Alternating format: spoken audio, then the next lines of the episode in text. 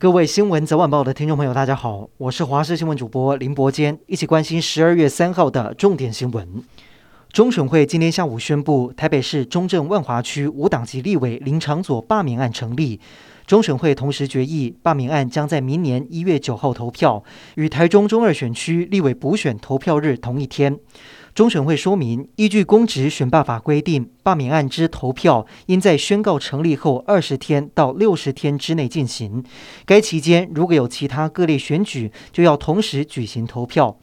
中选会也表示，基于考量罢免投票完成期限，所以决定林昶佐罢免案投票日日期为明年的一月九号。国内疫情现在第二季疫苗涵盖率已经达到百分之五十八点五九，第三季加强剂也针对一到三类对象或是有紧急出国需求的对象开打，已经打了六十三剂。今天指挥中心也回应英国南安普敦大学医院 NHS 基金会研究，告诉大家，第三剂如果是要打莫德纳，只用一半剂量的原因，是因为全剂跟半剂产生的抗体量差不多，但是全剂的副作用也比较强，因此建议施打半剂就好。另外，今天同样维持本土零确诊，但是境外移入有十一例。为了提高新冠疫苗施打率，中央疫情指挥中心近日准备开放百货、卖场、超市等场所设立接种站，尽快打好打满，来提高群体免疫力。不过，台北市长柯文哲似乎有不同意见，认为决策太过仓促，更何况台北市诊所的密度相对高，现有的预约量都打不满了，何必增设新的据点？